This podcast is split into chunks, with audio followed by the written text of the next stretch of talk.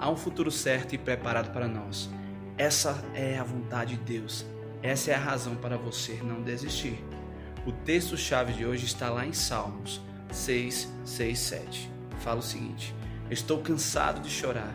Todas as noites a minha cama se molha de lágrimas. O meu choro encharca o travesseiro e os meus olhos estão inchados de tanto chorar e quase não consigo enxergar. O choro e a tristeza fazem parte sim da experiência humana. Embora desejamos uma vida feliz, isenta de qualquer sofrimento, há momentos em que experimentamos a dor. E a Bíblia não mascara de forma alguma nenhum momento isso. O livro de Eclesiastes, que traz a reflexão de um sábio pregador, nos conta que na vida há tempo determinado para todas as coisas.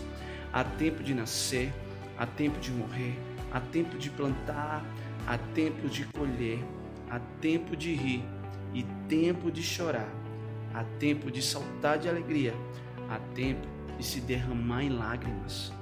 O Evangelho de João também nos diz que o próprio Jesus chorou, como nós, ele também sofreu e se angustiou. Mas a palavra de Deus nos garante que é possível sim atravessar esse período de deserto e dor, abraçando a esperança viva de que Deus, o nosso Criador, nos ama e tem um plano para nós, um plano perfeito.